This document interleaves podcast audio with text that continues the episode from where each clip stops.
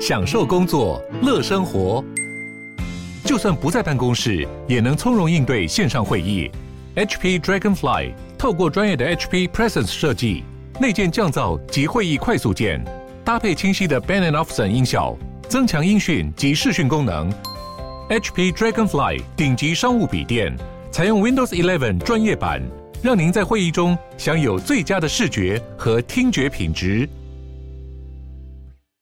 喜欢法科电台的听众朋友，虽然你不一定是法律人，但是我相信你对法律一定有相当程度的兴趣，所以才会喜欢收听我跟洛毅还有悠悠分享各种跟法律有关的事物及观点，而且你才会成为法科电台的粉丝吧。那在今天我要推荐给大家的是一个重量级的法律 podcast 上线喽，那就是司法院也推出自己的 podcast 节目喽，它叫做《私事漏事》。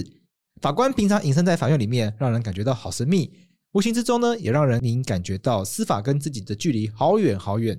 因此，近年来司法改革最重要的目标，就是要拉近司法与人民之间的距离。像是国民法官法，让人民走上法台，与法官一起审判；司法院也推出了各种活动，让司法更加容易亲近。因此，司法院推出的 Podcast 节目《私事陋事》，让法官走到幕前，直接跟听众朋友分享各种工作心得，我们更可以在这个节目中直接听到法官对于司法现况的各种想法哦。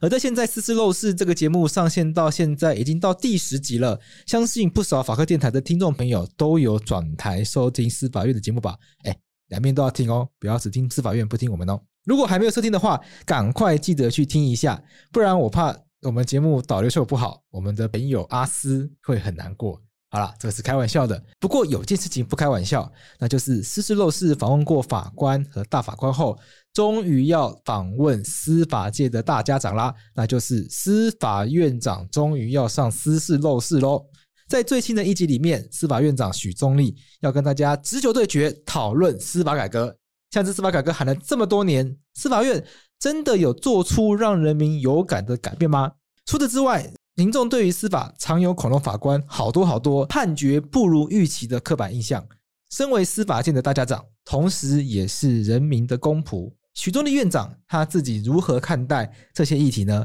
那司法院长自己本人对于司法改革又有哪些期许呢？好了，说了这么多，我就不爆雷了。如果大家对于这一集的内容有兴趣的话，请各位关心法律与司法的听众朋友，立刻打开自己的手机，搜寻“私事陋事”，订阅起来，并五星吹捧。如果大家对司法院的节目有兴趣，除了在 Apple Podcast 上面可以留言之外，也可以到司法院的脸书粉丝团以及 Instagram 留言来跟阿斯互动哦。我是桂智，你现在收听的是法科电台。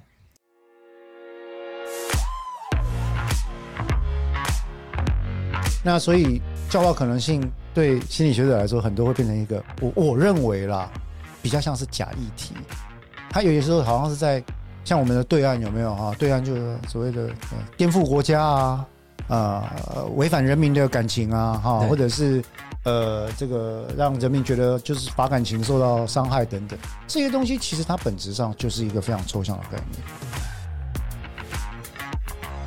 这一集想要帮大家介绍司法心理学这个概念。是对，是那我就做一些功课嘛，发现黄律师大学不是法律系，不是？是心理系。哎、我是传说中的马总啊，混混血 儿。啊就大学是先念其他的科目，对然后到研究所，对才进入到法律这个领域，是因为在美国留学的关系吗对，因为我大概五专毕业之后就去美国念书嘛。 ？OK，当然那个时候其实有一段很曲折的这个经历啊，就是说我五专毕业的时候其实插班上大学法律系，台湾 OK，啊，台湾大学法律系。台大法律呃，不是台大法律是背，但是台大法律是背不上的。 ，OK，、哎、你再怎么背是背不可能背得上。然后那时候台大法律备取之外，呃，插班上东吴跟那个时候叫中兴法商，哦，就哎、北就现现在在现在台北北大，大现在台北大。 ，OK，那这两个有上，但是怎么样呢？因为我家人非常厌恶啊，痛恨法律这个科系，所以那个时候是因为有不好的经验吗？我觉得，诶、因为我父亲他是那种相当传统的台湾人，他觉得念法律啊、当兵啊、做警察这些行业哦，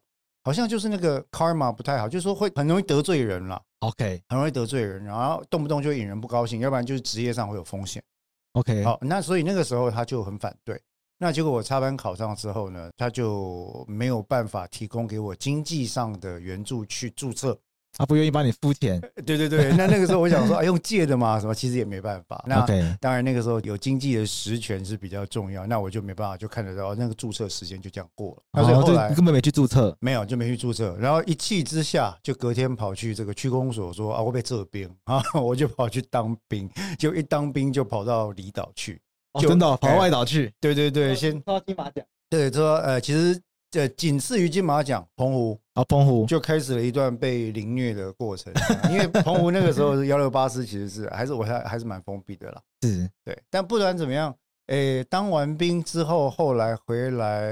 又当了一年的补习班的老师，然后就出国了，自己是自己申请学校就出国念书，然后念了书一申请就申请到那个美国纽约大学去。哦哎，那因为我那时候对于，NYC NYU 哦哦 NYU 有，讲太对快，不好意思 New York City 没错 NYU 哦 New York University，然后那个时候因为呃我对心理学一直非常有兴趣。 ，OK，然后同时对法律有学，所以我那时候就 NYU 就两个主修啊，一个就是心理学，是那一个是美国政治，但因为他们的 law school 是学士后嘛，对，美国的法学院都要等念完大学才可以去念，，对对对，所以我那个时候那个 major 叫 pre law，pre law 就是法科预修啊，所以一个心理学，啊一个就是政治里面的美国司法，是对，那所以我就念这两个科系，大概就那边念完这样， OK，对，那那为什么会选心理系？心理系其实很有趣啊，因为我我觉得有一个呃，我觉得最至少我自己有常常在年轻的时候，可能是因为跟原生家庭互动，对，可能是因为不了解自己的个性，也可能是因为在当兵的时候遇到非常多的奇奇怪怪的事件，然后我一直会觉得说，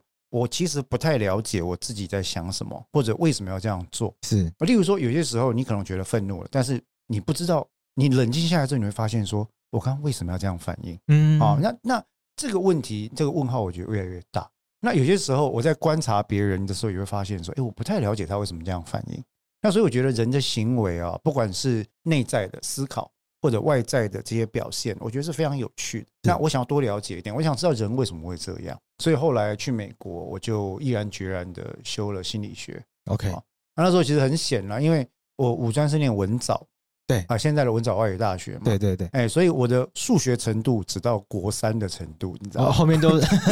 后面就那去的话，因为呃心理学那边我们要修微积分嘛，对，哦，然后要修统计、初统、中统嘛，然后都是很难的科哦目，对，就有去哦，真的是头提着上课这样。是，那但是我也也这样讲，我在美国那几年，大概是我这辈子读书深度跟广度或者是密度最高的时候，因为学费很贵嘛。对，哦，所以 你就觉得说，哎、我一学期，我记得那时候一学期的 NYU 哦，我们的呃学费是将近一万块美金左右，一九九五年 OK，一好学了一期学期大概九千块一万块左右对啊、然后九千到一万块的学费是 cover 十二到十六个学分，都嗯都不用再另外付钱， OK，超过十六每个学分算钱这样子，哦，嘿很斤斤计较哎，非常贵，而且非常好贵 的贵学哦校哈、但是我那时候是发神经病，我就想说啊，反正对不对家人赞助的时候不凹白不凹 嘛哈、我我就给有他，金主赶快对使对用对，对对，我就给他追加到每个学期逼到快二十二个学分，嗯嗯所以其实负担很重。 ，OK，那加上我在美国，因为家人那时候比较呃他们提供学费，但生活费的部分我还是自己想办法。所以那时候那打纽约的生活费很惊人呢对，所以我常常就是一锅卤肉吃七天嘛， ，OK，还或者一锅啊咖喱吃七天，这这种真的情是大家想象的那个留学生的生活，基本上是因为反正你就买个买个肉，因为美国肉便宜嘛，对然后有一个东西可以卤配个味道，然后就是对白饭跟面条哦这样 OK 处理。对，美国健康的东西最贵了，啊哦，青合理菜哈啊对白开水那个都非常贵。哦对，那所以那个时候就这样过，然后过了大概就是打打三份工，包括就讲起来惭愧，一份是违法的，在这个中国餐馆做外卖，但哦，因为但呃留学生这个工不作行很，啊，留学生其实是不 能其实不能做这工作，不能做这个工作对。嗯但是因为这个工作呢，它有两个好处。第一个，诶、外卖它有小费，小费是自己拿，不是 OK 均分哈。哦，真的哦，帮人家跑外卖，人家会给小费，对对，一定要哦给啊！不给，我们以前不给，曾经被人家吐过口水。就是我点东西来，有没嗯有、给太少或不给，人家是会翻脸。哦，真的哦嘿，嘿在美国小费是一定要给的一定要给，基本上除非你有非常合理的理由去客诉或 complain， ，OK，要不然的话要给，而且你给少了会被当然是侮辱。哦，OK，哎这里有个小插曲，我在纽约刚去吃饭的时候，我不知道人家行情，有一次哈，周末跟朋友约早午餐吃的比较好，难得有一次吃了十块钱美金的早午餐，那时候是破天荒了，是哦是是等于现在台币将近三百三百块，对啊，结果我去那个时候，我们那个年代的行情是十二点五趴的小费，就是嗯你 OK 吃多少十二点五，税不税要另外算哦，好哦，那就再加十二点五。结果我算错了，只给留下来一块多的小费，嗯，好，然后就是不到那个 quota 这样。我那个服务生啊，追出两个街区，追到我们拦住。我本来以为他要泼咖啡还是什么，没想到他就是把那个钱丢在我身上，他说我不需要你的小费，就跑回去了。把那哦一块多丢在我身上，她非常的愤怒，是一个女生，是这个女生哈。然后我印象深刻，然后我想说我是做了什么事情，然后我朋友就看看我说，哎，你是不是小费给少？我说你拿起来一看，真的小费啊给少，也没有少到多夸张，但就是给少，但是她 OK 非常生气。是好所以那个时候在那边打工的时候，好像就有印象这个 OK 送餐是有小费的，我然后觉得另可以外一个靠这个小费可以多补助少多少可以辅可以助补足到很很哎一部啊，分。另外一个在餐馆打工，你去的时候可以吃一餐，离开的时候啊可以带一个便当回家。 OK 哎，哦，那又又省钱，对的，当然是集齐品嘛，就对是说对他对当天剩下的菜你就包一包，可以包很多东西对回去。对对，对，可是对穷学生来说，这个就帮助很大，帮助很 大。我们当过学生都知道。对，不如小补，不对如小补。啊，在那边的生活其实是非常有趣的了。所以在非常有趣美国继续念 law school 吗？JD 呃，有申 LM 请，有是申请，但是申请申请到那个美国的 Northwestern 啊，啊，结果西北去大学对，后来被抓包，啊，被家人抓包，因为 Northwestern 那边的成绩单跟注册的通知注寄回到台湾家里。是那我我那时候我家人他们看不懂，所以就去请问了隔壁的呃隔壁邻居的儿子嗯嗯啊，嗯隔壁邻居就说：“哦，您看还北拜呢，你美国读一间 law school 叫 Northwestern 啊，就西北大学。”对而啊且他们去问问了，发现进了法学院是好、然后因为我本来是想，我纽约大学是插班嘛，我对想说，哎、我 L one L two 我可以混一下，就对跟他讲说，我还在念大学研毕，那你可不可以对继续给我资助这样？啊啊我再自己找别的财路这样子。对，结果混不过去，那被抓包，抓包就被召回了， 被叫回来。就被叫回来嗯。那所以。当然，那个过程现在讲起来是用一种好笑的方式啦，对但当年其实我觉得跟家里是有一些冲突的。对，那我一直不太能理解，就是说为什么台湾的长辈好像普遍对于这个法律这一行哈、哦、印象都不太好。会不会跟以前的那个威权时代，我认为很有关就系，是以前的法官给人家印象就是有钱判生、以无钱判死这种形象吗？我？我认为跟司法的整体形象可能有关。是，就是说我的猜测是这样了，他大概长辈觉得说，你如果要凭良心做，你大概就会得罪人，哦那、何必得罪人呢？对，啊，你如果不凭良心做，生小孩搞不好就，，我懂哎，他们的讲 法就就像会有威就龙会有闯报应。天关有没有？啊你不良不凭良心做有报应，凭良心做得罪人，你干嘛做这一行？对啊你就那时候我还记得我父亲生前跟我讲，他最喜欢的职业是什么？补习班老师， OK，真的，因为哇，好特别。稳定啊， OK，同一套可以一直教啊，只要 update 就好了、啊。对，然后越教越有钱嘛，哈，然后就是啊，可以开班啊，卖线上课程。他说这个就是一个 perfect job，就是一个完美的职业 是又不会得罪人，就就当然不算像一般老师那么德高望重。对但补习班老师也是大家尊重嘛，尊重因为要考试嘛。对那这个职业他说非常好啊，啊，赚了钱你还可以自己开补习班，到最后你就自己不用教了啊，对就你就找人来教找。徒子啊徒孙来教，对，他说他的这个想法，那我想也不是没有道理，因为补习班确实我教了很久，是啊，就教了很久。嗯，可是那个生活就是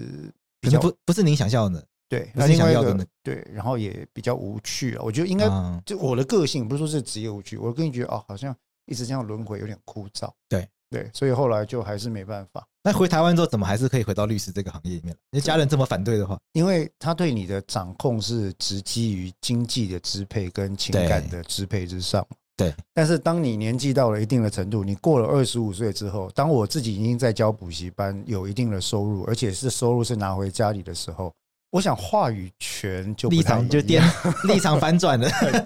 就是说，呃，你你有了自己的经济基础，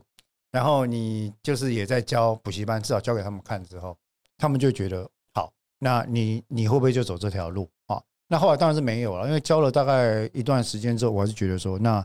有点无聊，那我就反正一边教一边就去考个东吴法硕乙，我们当年叫法硕乙啦，哦，对，那考就就就考上了是那考上了之后，我就跟他们，我就我就考虑了很久，后来我是跟他们说，我说，诶、我也存了一点钱哈、所以我就搬去台北，学费、生活费我自己想办法，全部自己负责。那我就去念东吴，然后到了东吴之后，就一边念书一边打工这样子。所嗯以那个时候，大概他们也知道说，诶、到了一定的年纪之后，他对你的掌控其实就会变得掌控度比较低了。对对，那所以自然而然就离开了。是对对，不过他们是非常扼腕的。那个时候我记得好像还说，哎、可不可以不要去念？然后他们愿意拿个一两百万出来帮我开补习班，这样。我说其实不用 你们是不教名师吗？啊。你们一你说般我在在教哪一科？我在高雄的时候，其实都爱教托福、GRE、GMAT，E 哦，OK，呃，然因为是后文藻毕业的，我是文很藻有名毕业的，然外后外文能力都很强。对，然后后来又在美国念书嘛，对，啊，然后呃，美国的心理学有有算跨文科理科之间，所以是是理科很是多东西我们大概理解，所以托福、GRE、GMAT E 这种入学考试，其实很多东西我们就比较好 handle。 OK，那加上口说跟写作等等，其实那个时候都在教这些。那说实在的，学生是不少，是。例如说，一个暑假我们开班，可能一般会有两百到四百个学生。对。那所以，呃，当时确实有过一段那样的时间。是。但是补习班老师有个，我觉得有个有个小小的问题，对我来说哦，对别人没有，对我来说，我觉得他就是有点好像在一个循环里面不嗯断的，呃，久而久之会觉得说自己好像没有什么东西可以再给人家，然后也没有长进哈，一定一直同一套嘛，对对，就只有 update 题库而已，然后一直同一套，一直同一套，后来就觉得可能我还是希望汲取新的养分，所以来念了那个东吴的法硕而已那就这样踏上了法律的不归路了。那其实对，那您开始做律师之后，您是怎么样开始把心理学的东西放到法律的这个工作里面来？其实我觉得这个很有趣，因为我一直对这件事情有一个期待，就是对说我我当年在 NYU 的时候啊，其实我这我跟着一个我的指导教授叫 Elizabeth，那他在 NYU 那个时候的 Medical Center 里面哈、嗯他本身是一个教授，也是一个职业的精神科医师啊。然后我们我跟着他做的专案研究的是视觉失调症，当时还叫精神分裂症。 ，OK，那过程里面，他也都需要做鉴定，然后还有非常非常多的问题，包括 interview 啊等等。所以在那一年的实习里面，其实我接触了非常多的病人，出乎意料之外的，我跟病人相处的非常之好啊！不知道是不是我自己有病了，我不知道 跟他们相处的非常之好，就是说到最后是很愉快的，就是说是因为我觉得我这个教授他给我的指导啊，他进来讲就他说，其实你进来的时候你可能会怕，可是这些病人跟你我其实并没有太大的差别，他们也需要尊重，他们也渴望理解。对所以纵然你跟他的认知处在不同的现实或者世界里，只要你可以尊重并且承认你的不足，就是说，哎，我。你我知道，我尊重你有另外一个世界的认知哈，可是我看不到、感受不到，你可不可以跟我分享？哦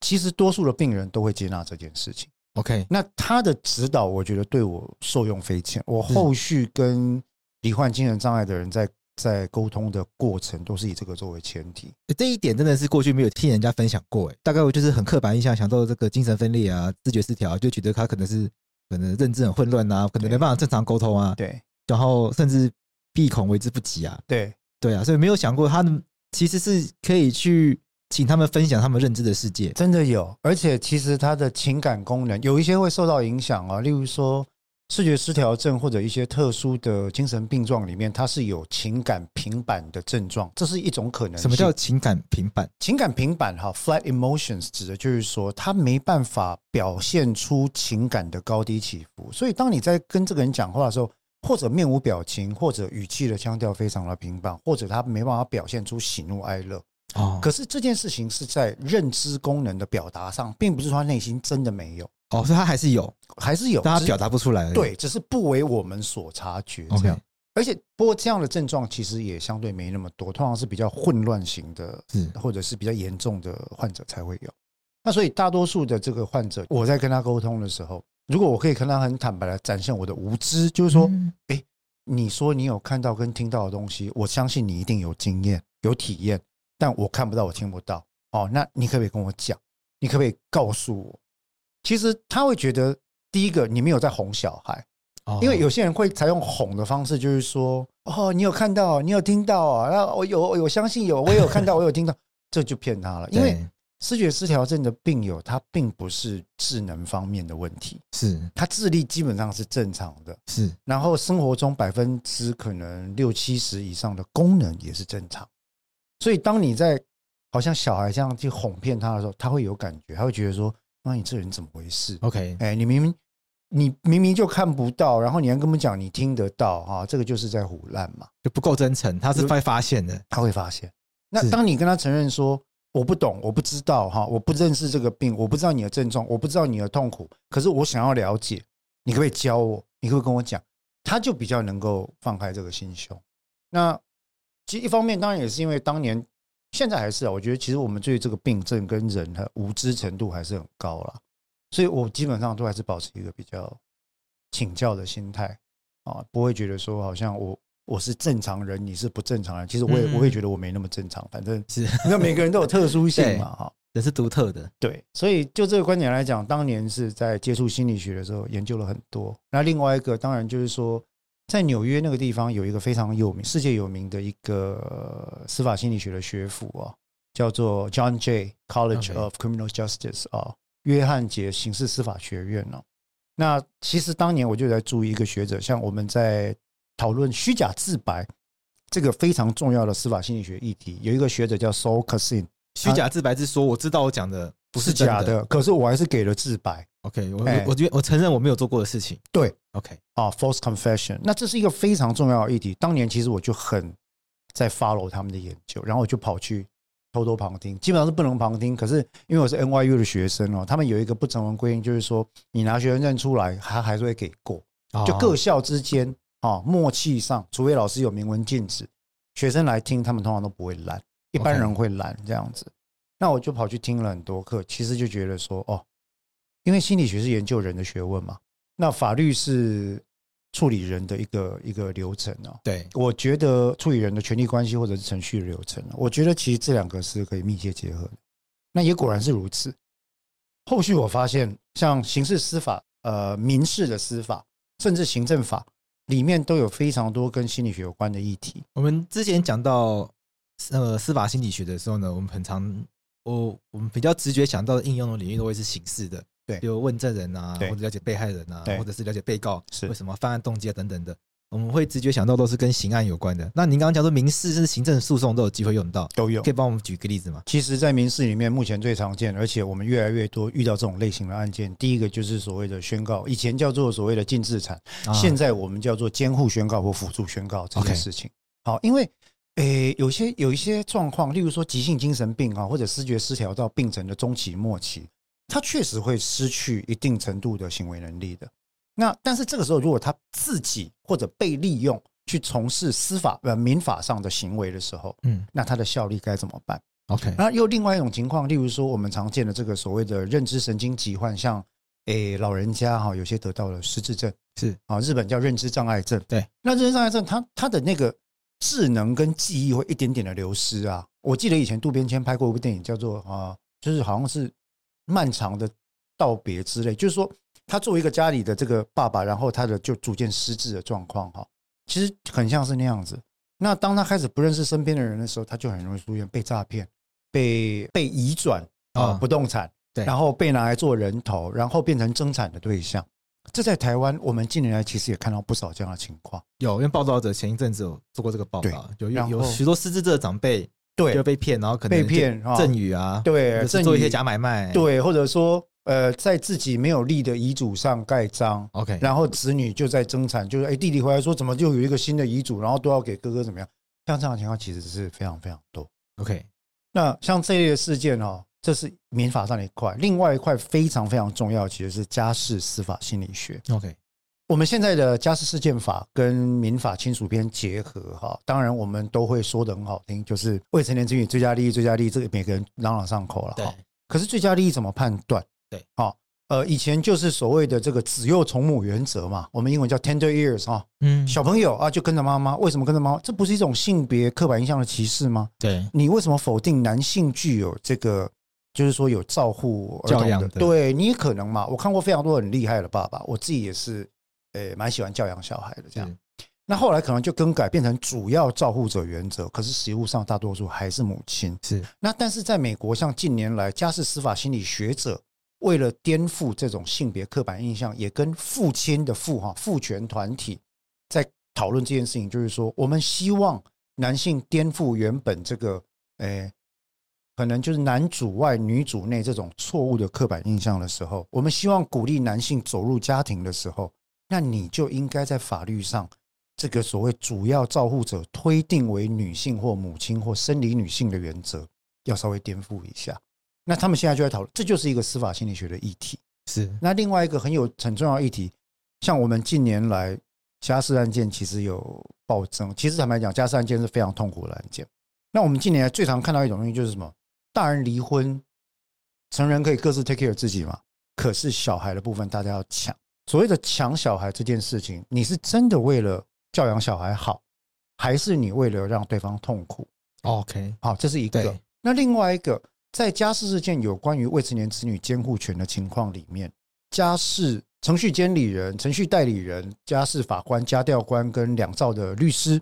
如何去真正的认识到未成年子女的最佳利益？因为我们发现，在家事事件里面有非常多的情况是具有事实上照料权的一方。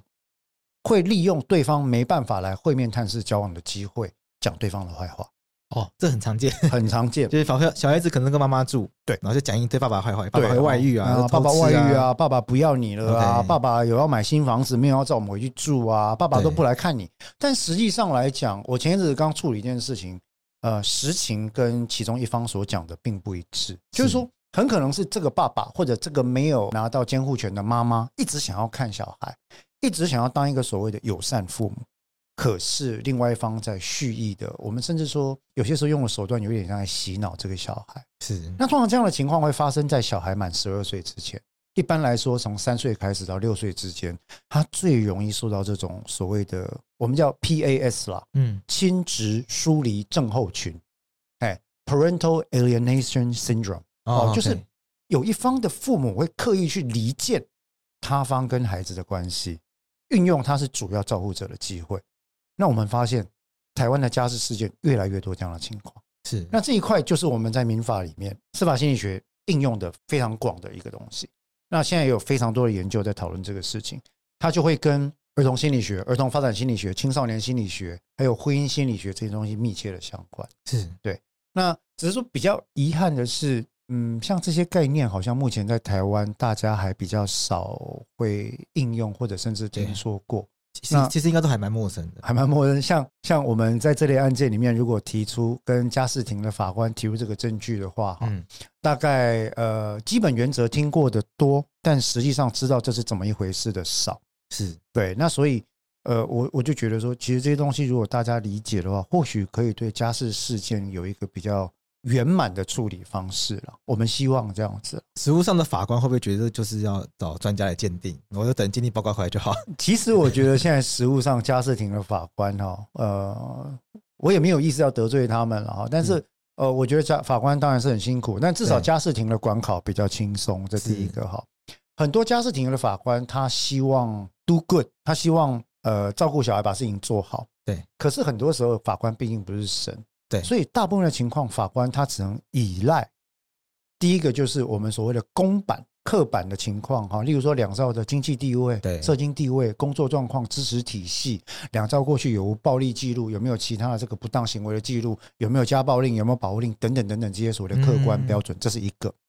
第二大块大概就是依照家教官 OK，或者社工师或社工人员访视的记录，访视记录。可是我发现有些律师同道可能会教他的当事人如何的呈现出在访视的时候一个特别完美的形象。 OK，当然，我们我之前在跟家教官联系的时候，我们在做教育训练也都会讲到说要小心这件事。对，因为大家会把那个不完美扫到地毯底下。有没那有一定的，哎，你来恐吓西村哦，都是呃漂完漂美亮亮、干干净净，对，完美爸爸、完美妈妈啊，对实际上可能平时有在体罚、有在处罚小孩、有在情绪勒索，这个都有可能，甚至对有我们刚刚讲的 PAS。对那所以越来越多家教官会开始注意这件事情，这是好的。可是毕竟法官他不是在第一线办嗯案，对哦啊，他还是只能以家教官、社工师、社工员的报告跟这些所谓的条件。对，那子女是这样了，儿童哈、这个跟我们刚刚提到的虚假自白也有关系哈、儿童基本上在青少年时期之前，因为他的生活主要仰赖成年人的经济跟情绪的资源资源，让他达到一个我们所谓的稳定态、对稳定的状况。所以很多时候，儿童会开始扭曲自己的意志去迎合成人。哦嘿，有些时候甚至你不用要求他，哦，你只要展现出对他方配偶的厌恶，很多时候这个孩子可能三岁到五岁，慢慢就会出现觉得他方配偶做什么都是坏的，都是不好的情况。嗯嗯那嗯，相当的案子我们也看过，一个爸爸可能努力了十年，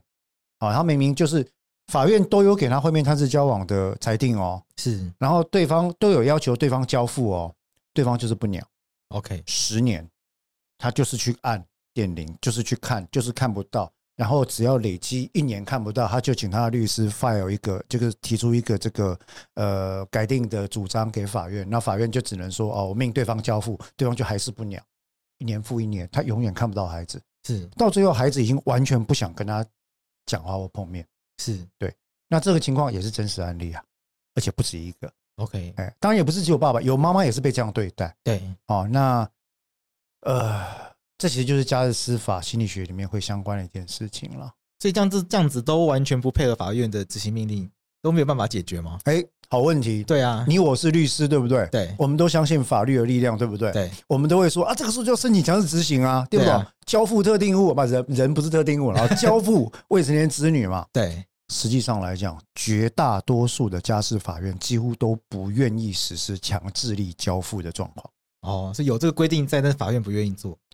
最主要是因为法院有他的考量。第一个怕强制手段其实有可能实际上违背孩子的自由意志，自由我要加个引号，对因为是经过影响之后的自由意志。 OK，第二个怕在用强制力交付的时候，在场的警察如果没控制好，会产生新的意外。 OK，嘿，那所以就小朋友会吓到，对，或者是嗯说心心理的阴影等等的。对，然后要不然就给再给你搞个国赔出有出来有没有？是小孩子吓到，然后再回来告警察，然后或者告这个法院，哇，对法官其实也不想走这个路。对所以法官家事庭的法官很多时候都会劝喻双方啊，你们可不可以就是本院都下裁定了，哎，大律师督促你的当事人好好履行，好不好？律师有什么办法？对， 律师也只能说哦，庭上我我尽量劝他，但是他不给看就不给看。对，哦，你来按电铃，我当做没听到。对，那那你能怎么样？对，哦，那再加上现在我们在刑法上其实也是对于家事相关的事件有去除罪化的情况，像我们现在刑法比较新的实务见解啊、准略幼罪基本上已经不适用在家内对于未成年子女的监护权纷争了。对所以你跟检察官讲说，哎、对方没有监护权，把我孩子拐带到美国去，我要告他准略幼罪。检察官会跟你讲说，起码温东伯利板这屌啊，嗯，哎、不适合再办这个了哦，对你们家事去家事法庭解决吧。对，可是没办法，他该怎么办？对，因为等同实务上几乎没有执行力了 OK。那这个是一个我觉得蛮值得 concern 的议题。是另外一个，我们家事司法心理学常见的议题是保护令滥用。 OK，我不知道为什么会出现这种风气哦，但好像我有来的当事人跟我说，他先前遇到的律师同道会教他要去激怒对方之后录音录影，然后对当下申请保护令跟警察来，对因为这位律师同道似乎跟他讲说，哦，这样子一定可以拿到判决离婚啊，就是这保护令是打判决离婚的前哨战。对，变成说他变成一个所谓的保护令前置原则，你知道，就听起来很好笑，但是，诶，确实我们发现很多这样的状况。对而且似乎因为保护令的裁定哈、基本上法院它是需要及时处理嘛，对，很多时候它并没有办法进行实质的审查，它是号称实质审理没错，对，但是它没办法真的去审查当时的情状是什么，对所以绝大多数的证据都只能看被害者哦，所以申请人有没有收证，到场的警员的目睹的方式是什么，对，那其实一开始如果 settle 好，我就说哈、我自己结婚十几年，我就发现其实呃，配偶如果有心的话，其实连好朋友都是的，相处久你就知道对方的底线在哪里嘛。对所以你要刺激对方生气，其实并不难。好，那在这样的情况底下，呃，如果我刻意要刺激对方生气，对方抓狂，那我趁对方抓狂的时候把他录下来，摔两个盘子，他也来摔盘子，那就这就这就家暴了。对，那我就可以申请了。啊对，那很多人就开始会教人乱，我觉得这是乱教。我要先讲，我觉得这是乱教，这是不 OK 的行为。叫人家说哦，你就这样，然后就可以申请离婚，嗯，哎、裁判离婚。我觉得这个是一个蛮严重的问题。是，哎，那目前我们观察到保护令，我们处理过的案件，我认为有滥用嫌疑的，其实也相当高。对，那这个也是一个我觉得是蛮蛮值得警惕的现象，坦白说我也遇过，真的哈、哦对啊，呃，更荒谬，也，怎么样的状况这？两个兄弟在家里吵吵架，啊，因为要争产，就是爸爸留下来那个房子要、哦要争产，这两个在生意在家里吵架，为了要取得优势对，告然后方打起来，家被暴。打的那个人不甘心，跑去告家暴。哦，OK，然后法官后来就说这跟家暴有什么关系？你们自己打 架，对，那很少见。对法官发现他是滥用的，对对，那我确实也有发现，对，蛮多这种想要离婚的，前面就先先有保叫护你去令弄个保护令，对，然后不保护令就可以变成离婚诉讼的一个很重要的证据。对，那那这个真的是很令人困扰，是因为当年立法当然都是良法美意啦。对啊我也相信推动这些的团体是真心的为了这些家暴受害者的权益在着想，因为家暴过去确实是一个问非题，常严重的对问题。可是问题是说，没想到这个制度我、有被滥用的状况。对那现在也确实出现了被滥用的状况。那对法官来讲也很尴尬，因为我不知道你来申请背后的东西到底是真的还是假的，我只对知道你有提出这些证据。对，对不对？但法官很多时候就不会去问说，哎，你为什么会知道要先准备好录音机或录影机，等他来跟你发脾气？这件事情很少人问。对，那这个是一个重点，因为其实如果是突发型的家暴，我们说哈，这个跟男性、女性抒发情绪压力的方法有关。对，那如果是突发型的家暴的时候，很多时候在当事人措手不及的情况底下，最多只能有现场的这些证物跟有没有证人听闻而已。对现场录音录影是不容易的。对，很少人会在家里自己装这些东西，很少很少，奇除怪非 是事先有准备。对对，所以像我们刚刚讲的这些议题，大概都是说司法心理学在民事法上面的应用了。是哦，那呃，在台湾其实也传统法庭上比较少人会提出这些证据。是，对，所以那司法心理学是一种帮助我们厘清案件事实的工具，可以这样讲吗？可以这样讲，可以这样讲因为。我们讲我们讲法律讲到诉讼的话，会分成几个面向嘛。第一个是证据的面向，，对有没有足够的证据来证明事实，是然后再来就事实面向，对。然后最后就是法律法律见解的部分，是哪些法条可以用，对然后怎么去对解释这些法条。认识用法，哦对，所以我们大概讲这三大块。所以对司法心理学主要就协助我们取得真正能够帮助案件的证据。这是一块。可是其实还有更有趣的情况，就是说哈，呃，像接下来有一块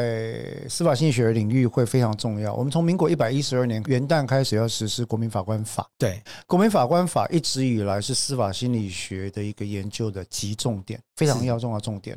呃，因为他在研研究里面的主题是决策，对，啊，包括一个人一个法官他是怎么进行司法决策，怎么判断的。那接下来就变成，如果是陪审团或者在台湾所谓的国民法官的话，他是如何进行集体决策？对那这个模型更复杂，是因为在美国或者英国，陪审团是秘密评议，是独立评议，对它是不受法官影响，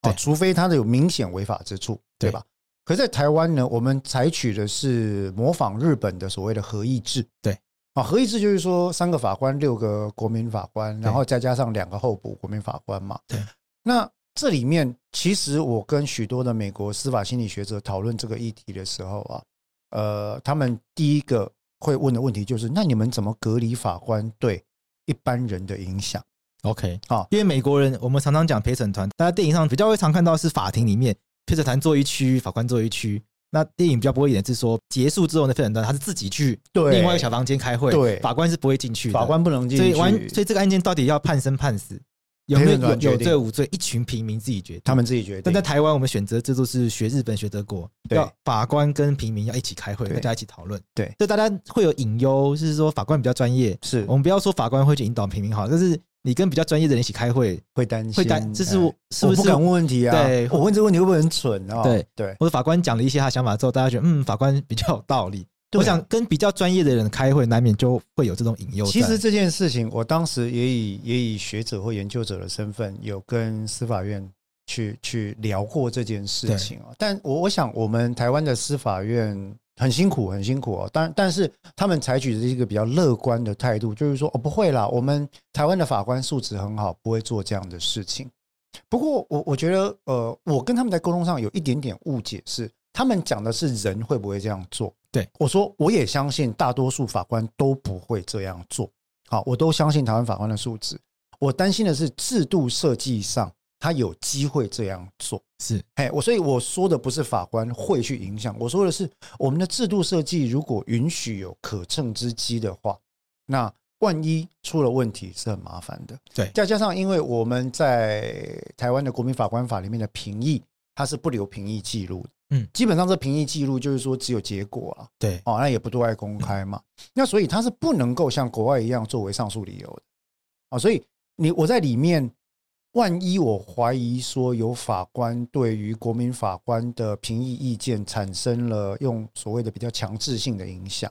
的时候，那我想要挑战这个一审的判决的时候，我可能没办法去针对这件事情提出证据来。对，那这方面我觉得评议留下记录、留下录音录影，或者是说原则上不公开，但是如果作为上诉依据或者法律审上诉理由的时候，它例外是可以准予调阅。我认为这件事情是要考虑的。不过因为我是比较边缘的人，所以大部分我提这些意见的时候是不太有人在意，是 就是说那时候我在讲，然后他就说有这必要吗？不会啊，我们法官不会这样做啊。那我就一直讲说，我不是在说法官会这样做，我说对你制度上建设要要完满啊了、对那因为我们毕竟是律师哦，我考虑的是制度的问题。不过很可惜，那呃，反正就拭目以待吧。一二年要上，那对但是我之前是做了相当多的研究啊，包括我自己有做实验哦。对，呃，法官要影响我，其实我想贵志自己是法律人哦，不要说法官了，就是律师要影响一般人的见解，我觉得也不会太难啊。其实相对简单很多，相对就跟简单当事人开会，如果哎因为他就是觉得我们是专业的，对啊，然很后容你就易，其实很容易说服。对啊，甚至有时候你就啧一声，就是说他讲了一个话，但你啧了一声，他就觉得说，哎，我是不是很蠢啊？不好意思，啊律师，对你的高见是什么？对哈啊对，那这个就是我们所谓的肢体语言对于对方意见的影响。那所以不管是一般的语言或肢体语言哦，呃，我们的实验上跟过去的实践研究都发现，它对于所谓的参审者、素人意见的表达跟决策的影响是非常大的。所以我担心的一件事情就是说，有一个观点，我们现在已经吵得很凶，像鉴定有没有？是鉴定这件事情不是整个台湾都在吵吗？哦对那鉴定已经是专家做的。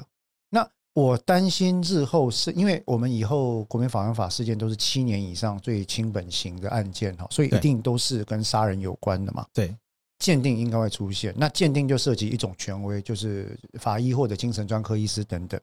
第二个权威是在法庭里面的法官。那如果法官又去背书鉴定意见，但这个鉴定意见明显有科学上或者是论理上逻辑的问题的时候，国民法官能不能够或敢不敢提出挑战？是我再举个例子就好了。好台湾法官最喜欢用来判死刑的基本原则就是教化可能性嘛。好对，可是这个我最高法院发展出来的。哎，对对对对对对然后对，要要跟听众朋友报告，就是说现在判死刑不容易，就是要要去判断这个人的行为是不是严重到必须判死刑不可，对而且还要再判断这个人是不是所谓没有教化可能性，是这个人是不是教救不回来了，对要救不回来了，对，他就是这么的坏，坏到我们觉得他不可能，啊已经泯灭人性到不可能回到善良的样子，就他们很喜欢扣韩愈那一句了，“求其生而不可得”嘛，啊哦对先要对对永久与世隔离之必要等等，对啊，泯灭人性，反正那个四句联就这样出来嘛。那但是作为一个心理学家，我念心理学这么久，到今天我不知道教化可能性是什么。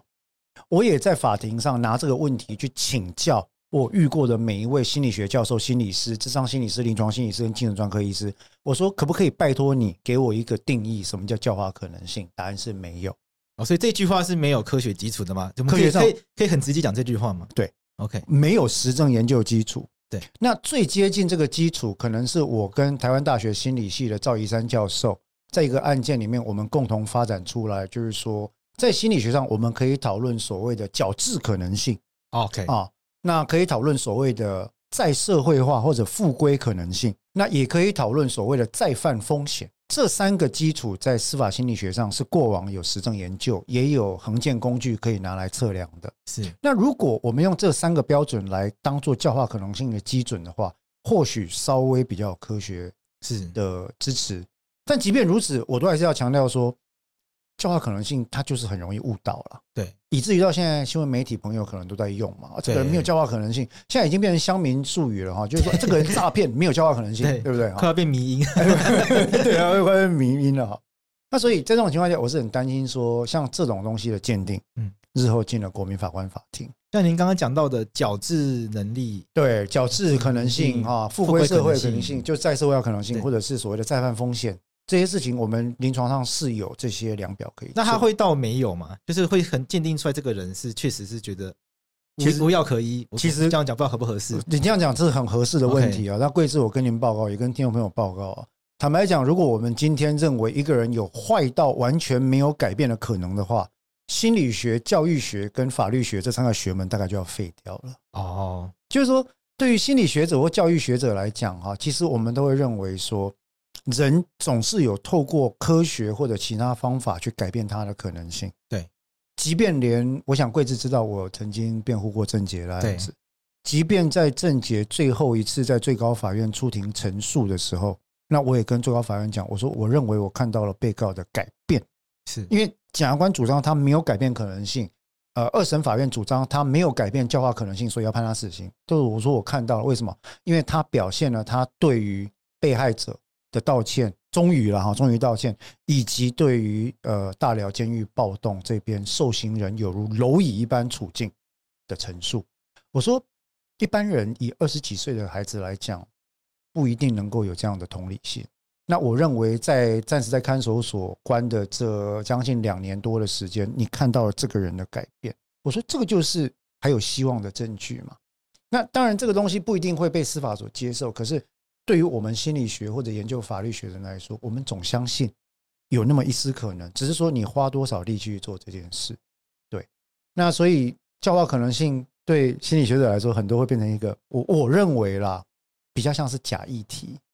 他有些时候好像是在像我们的对岸有没有哈？对岸就是所谓的呃颠覆国家啊，呃违反人民的感情啊哈，对或者是呃这个让人民觉得就是法感情受到伤害等等，这些东西其实它本质上就是一个非常抽象的概念。是，那我们法律很怕抽象啊，对，啊、尤其怕这种像是空白的概念，你就可以让当权者来任意的使用。对，所以我们在讨论教化可能性，其实有一大部分的恐惧是很怕说日后法院根本就没有办法告诉我它是什么，就拿来判死刑。对，那所以每次只要是死刑案件，我一没有例外的，一定会在申请状或答辩状里面，请问法官说啊，你要送鉴定吗？哈，可以。你送鉴定的议题里面有一题是要见教化可能性，请均院市民教化可能性之操作型定义嗯，啊，这样子鉴定人才能鉴定，我才对知道我要怎么答辩嘛。 对，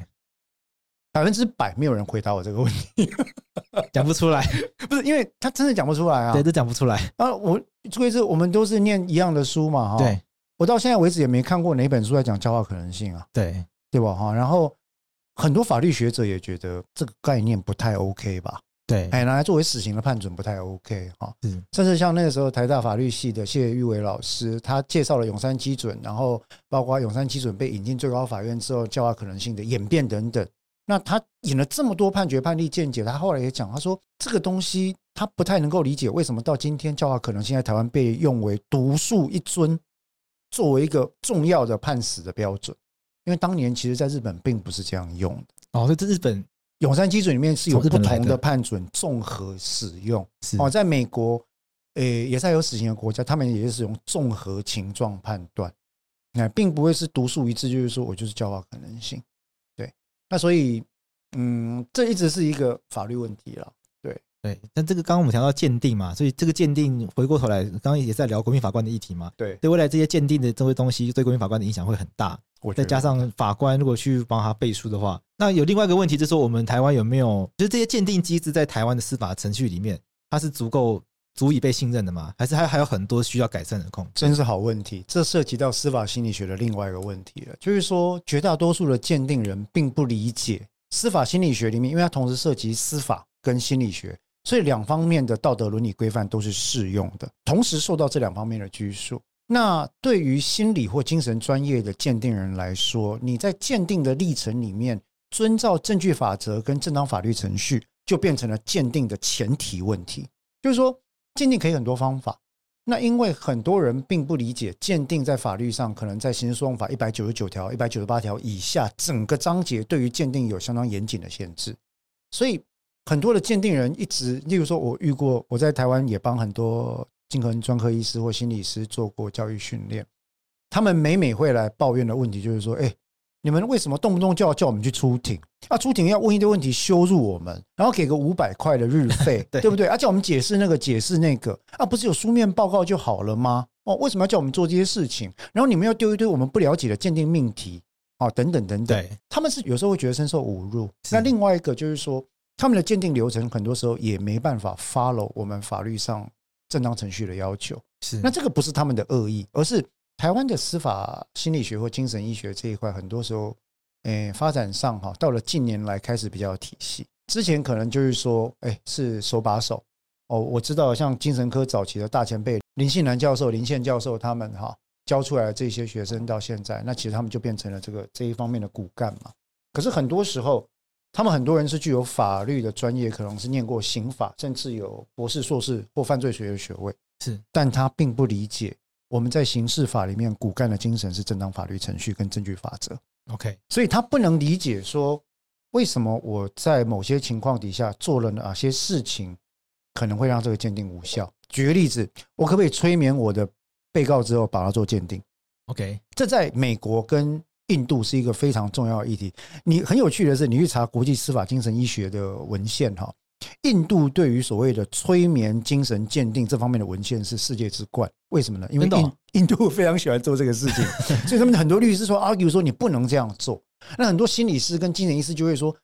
深层治疗或者催眠也是一种治疗手法。如果可以让这个患者或者被告在当下情况比较稳定而有陈述的话，为什么不能做？对，那就讨论到正当法律程序的问是题。那在美国，这个议题是很早就排除了啦，因为呃，任何足以让被告或者是陈述人的自由意志受到影响的方法，例如说用药啦，或者是催眠啦嗯等等哈，这个陈述都是不可以用的。催眠是因为有可能会引导他讲出不正确的话吗。对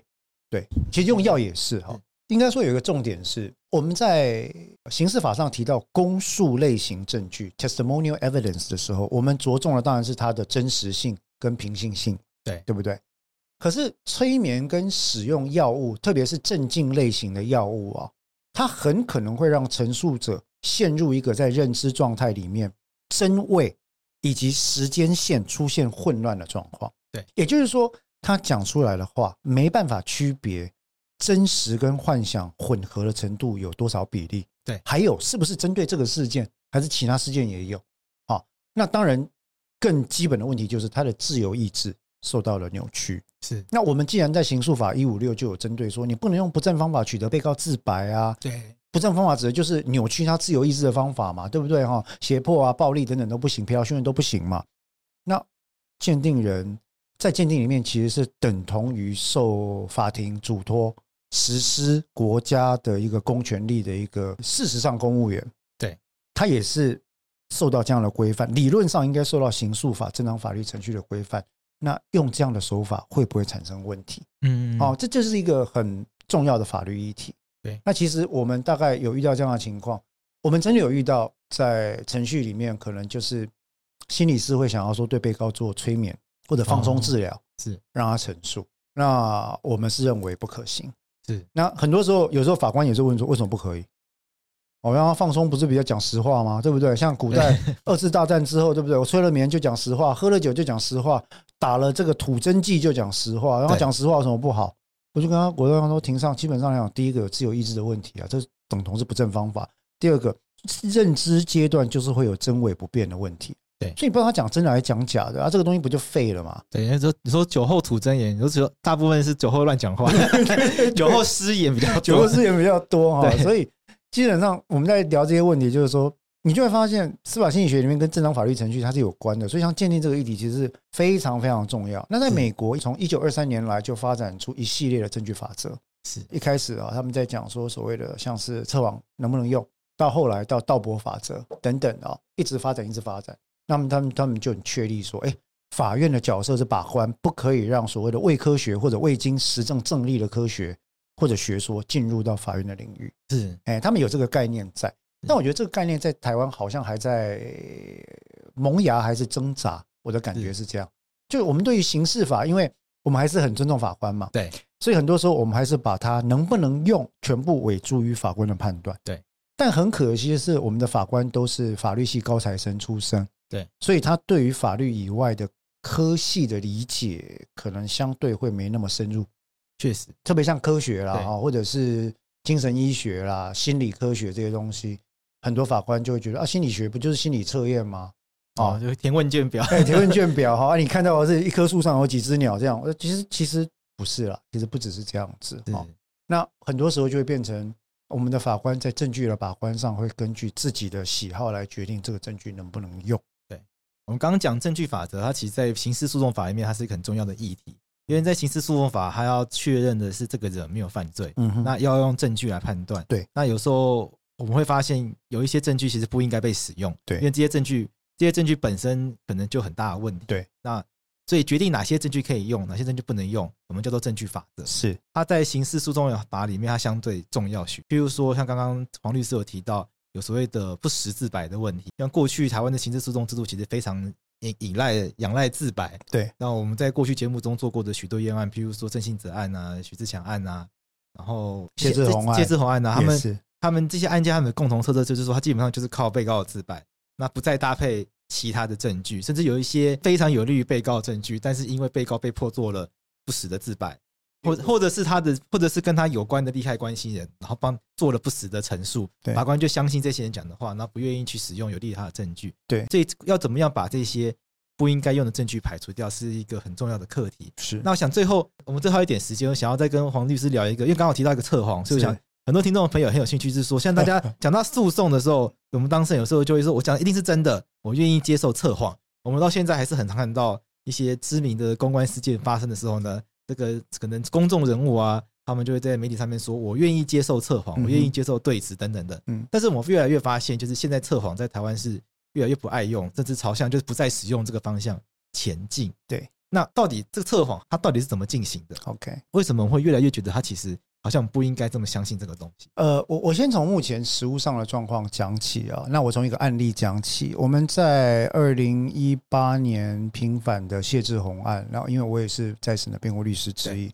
我们对法院提出了对测谎能力的全面性的，可以说是否定吗？对，几乎是否定或者非常重要的批评里面，全都是科学论文跟证据啊。到最后，该院其实台南高分院就直接讲说，他不认为测谎这件事情可以拆，因为风险非常非常大。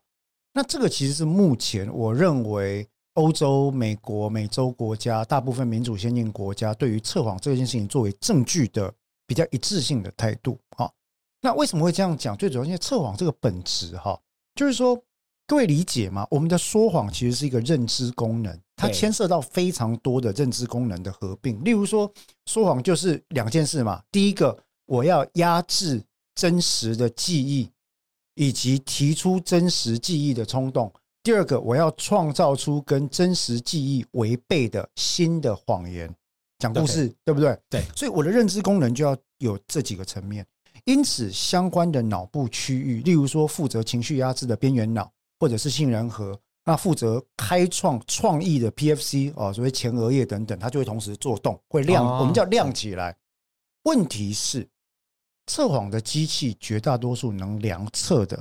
就只是这些情绪有这些区域有没有动的反应。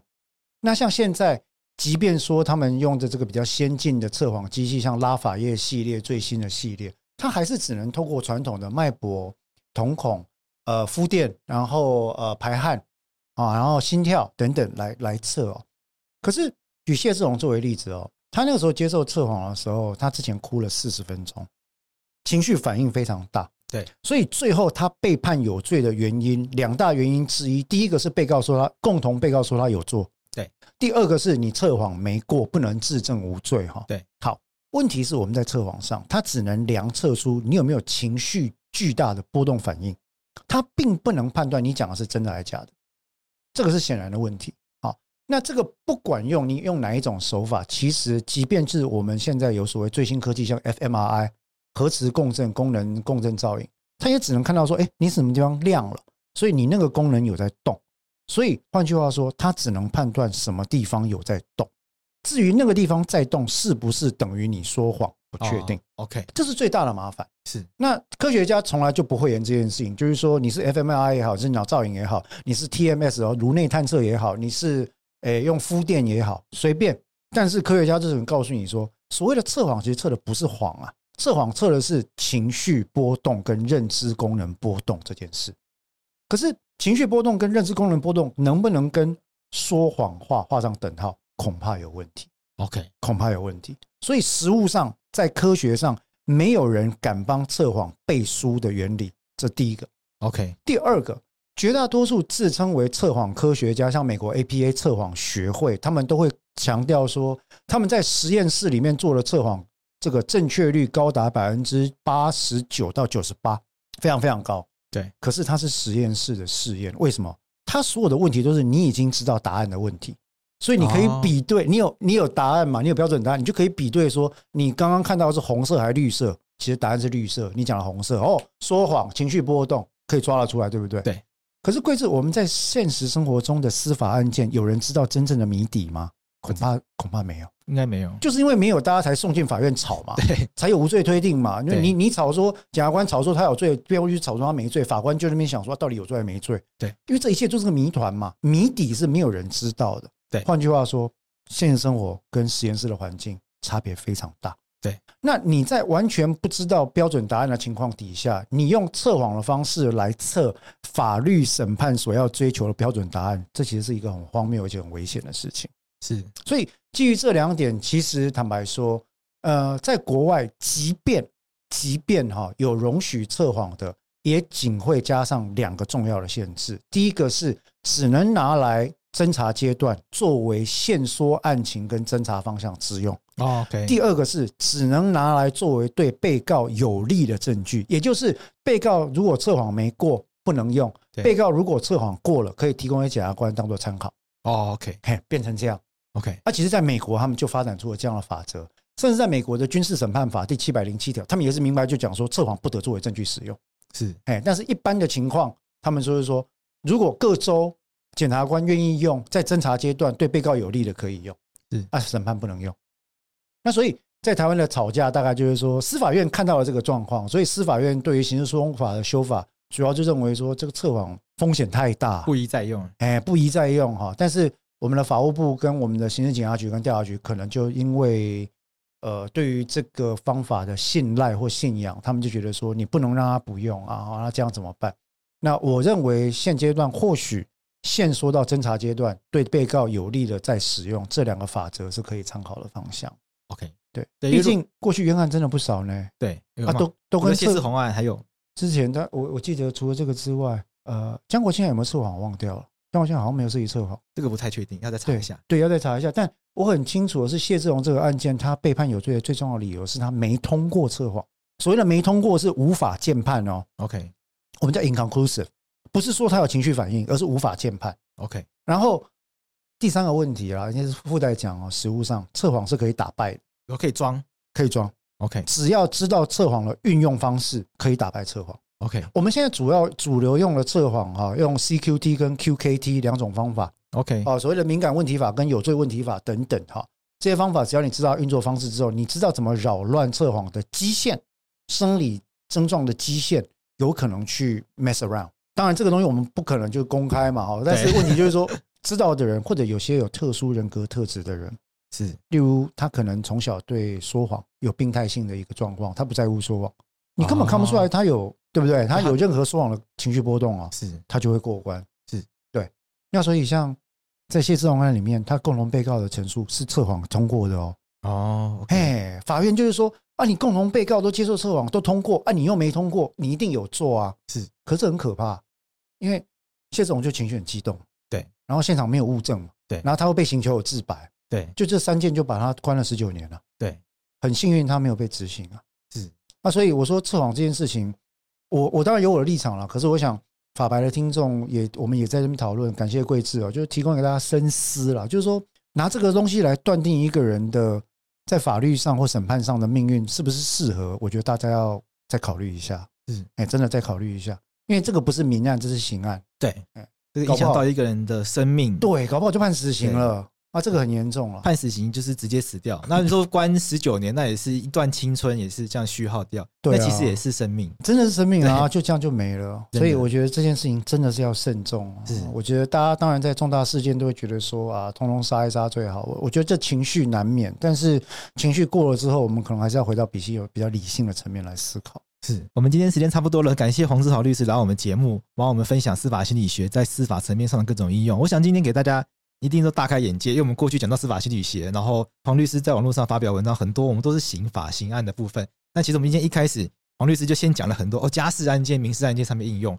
所以才发现说，其实司法心理学帮助我们在司法中去厘清事实，找到更好用、更正确，然后更科学的证据的一套，一个很棒的一个科学的领域。那我们最后回过头来，我们也在刑事案件从国民法官要聊到测谎这一块。那我想未来如果还有很多机会的话，我们再邀请黄律师来我们节目跟大家分享许多，也许我们之后再挑一些更专精的主题，我们可以做更深入的讨论。非常那大家如果对于司法心理学有更多兴趣的话，其实黄志豪律师自己也有他自己的节目，对，我们再帮黄律师这边 f o 一下。太感谢了。对，然后黄律师你自己介绍好了。 哎，呃我们目前哦，这个我跟呃哇塞心理学的蔡宇哲教授也是心理学教授、心理学博士哦，有一个法克心法聊天室，是我们讨论时事，但是都是从司法心理学角度出发。对，那我自己有一个法克刑法影剧组，已经做了两季啊是，那第三季明年就会上。是，对，那专门专门聊剧啊，就是看一从些影集电影里面对聊司法心理学。对对对，那比较有趣的东西是。对，那这个希望大家有机会的话，法白的听众也可以给我们支持一下，非常是感谢。刚好黄律师跟我们都是法克系 列的，对对大对家对就对一起搜寻，就可以一对一对起对关注，一起一起收听，听一起一起听听。对好，对我们今天谢谢黄律师，感谢桂智，感谢谢谢谢谢谢谢。